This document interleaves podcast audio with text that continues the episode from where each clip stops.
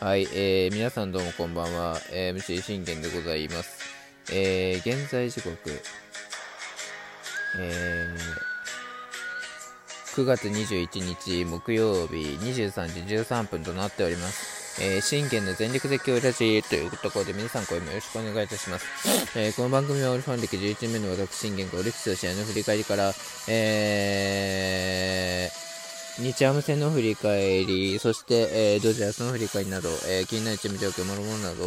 えー、僕の思いの時を語っていくラジオ番組となっております。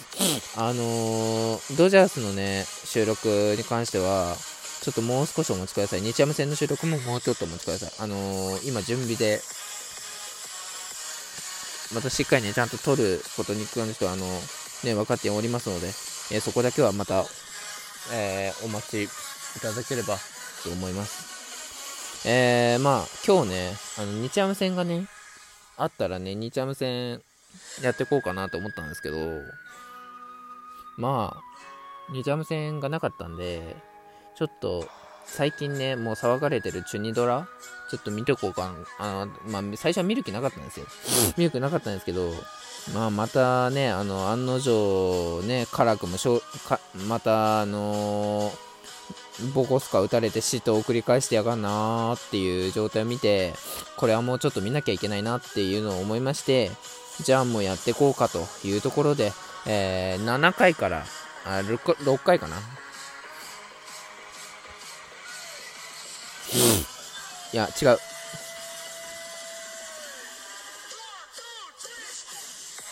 うん、6回からですね。6回から、えー、やっていきます。えー、ちょっと待って。6回？あとは6回ですね。で6回から、えー、見ていきました。まあ、案の定、えー、結果として言うのであれば、えー、中二ドラ辛くも勝利という結果になったわけですが、本当はね、こんなあのー、試合展開ではないわけです。今日は逆にね、よく逆転したなっていう試合だったわけですけど、まあ、小笠原が案の定崩れすぎっていうところに関して問題なわけですよ。あのー、ね、2点、2点ね、先制してくれたと思ったら、もうポンポンポンポンポンって3回から、えー、崩れ出して、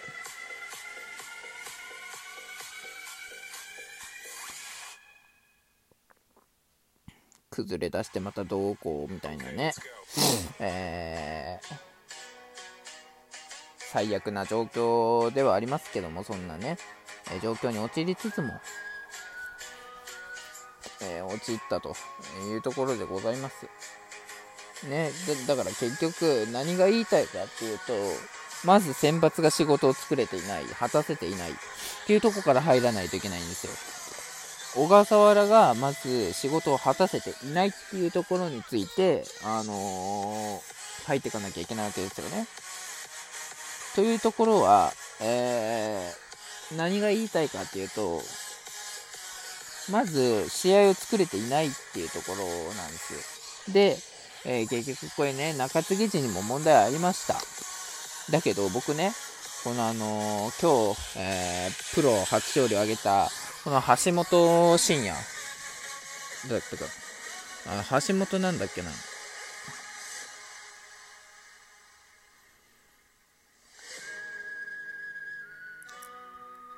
あ、橋本祐希か。橋本祐希に関しては、僕は今日頑張ったと思います。本当に。よくね、あの、やってくれまして、えー、しっかりとね、やりきってくれて、なおかつのね、ごとくみたいな。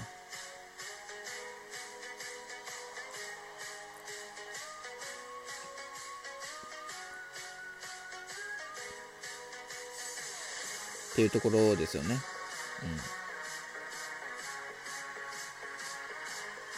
ってなると、やっぱその言いたいのは、やっぱマシンガン系統なんですよ。もうこれが、あの、改善されない限り、あの、どうあがいても無理なんですよ。ってことは、やっぱり、3本をきっちり取れていないっていうところから、入らないといけないわけなんですよね。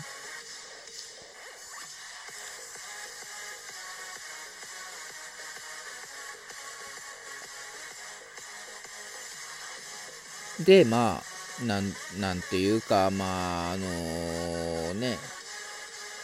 そんな状況の中でも、まあ、このマシンガン系統、まあ、よく本当に7回、8回、9回とよく無失点で抑えきれたなって僕思ったんですよ。もう一つね、あの、打たれたらもう、あのね、これ、サヨナラだってあるわけですし、逆転だってあるわけじゃないですか。そんな中でよく本当にね、頑張りましたよ。うん。まあ本当はそんなね、あの、マシンガン系統せずともっていうとこなんですけどね。うん。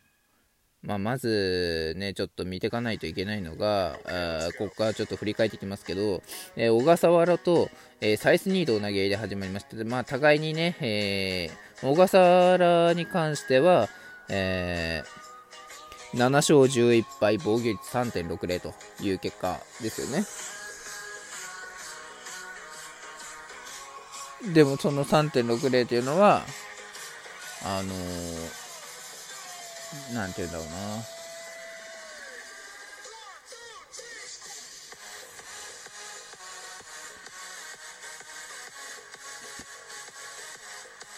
うん。っていう感じになるわけで、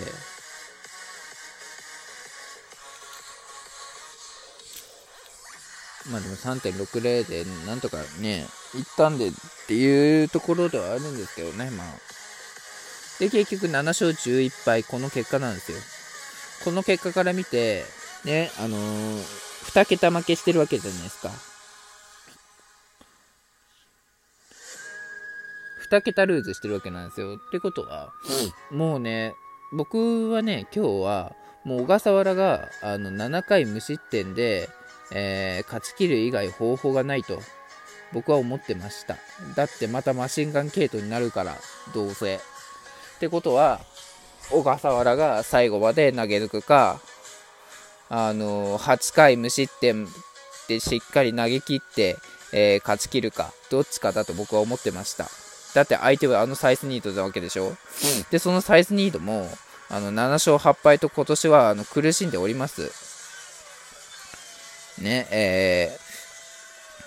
今季に至ってはサイスニード、あの、完封もしてるわけですから、しかもね、完封2回してるわけなんですよ。うん、そんな、ね、苦しみながらも完封してる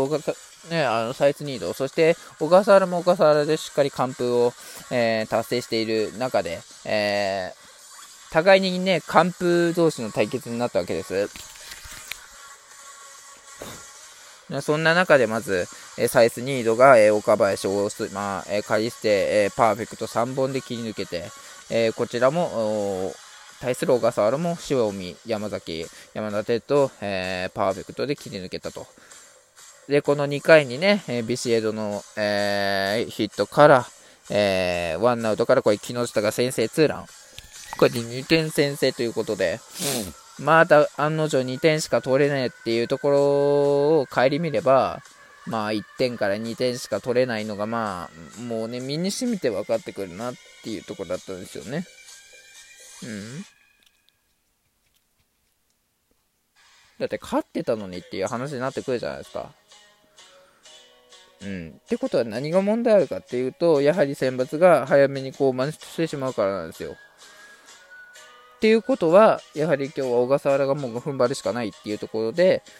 えー、3回に一気に崩れましたね。うん、えー、2点の援護をもらっているのにもかかわらず、えー、長岡にツーベース、サイスニードにこれ送りバント試みられても、ここでファールフライアウトにしたんですが、これ塩見タイムリーで1点差、えー、山田哲人にこれレフトスタンドでのツーランで逆転。これね、山崎をツーアウトに取ってるわけじゃないですか。ってことは、まあ、あと山田哲人さえ抑えれば、これで1点差のまま終わることだってできたわけなんですよ。まあ、最悪な形、最高の形としては、この長岡に、あのー、ツーベースではなくて、これをソロだと、これが、まあ、サイスニードがこれファールフライだとしても、これ塩見で、あの、閉鎖を取ることはできましたよね。だって一番の好調の、あのー、塩見なわけです。そんな好調の塩見を絶対出すわけにはいかないんですよ。うん。だって塩見からいつも流れ作られるじゃないですか。で、今日も塩見からこれ流れ作られて、山田哲人にね、ツーランでしょ？逆転ツーランでしょ？ってことは絶対塩見は出しちゃいけないんですよ。うん。ないっつも流れ作るからっていうところでこれで3点入れられました。で、4回にこれで、えー、犠牲フライで同点にね、えー、石川昂弥がやったと思ったら、4回に、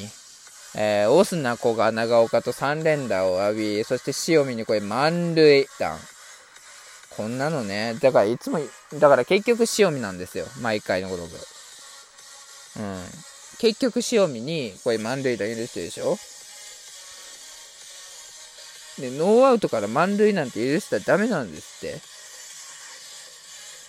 だから最低でもこれ犠牲フライで、まあ、1点だったらまだ良かったですよね、これで。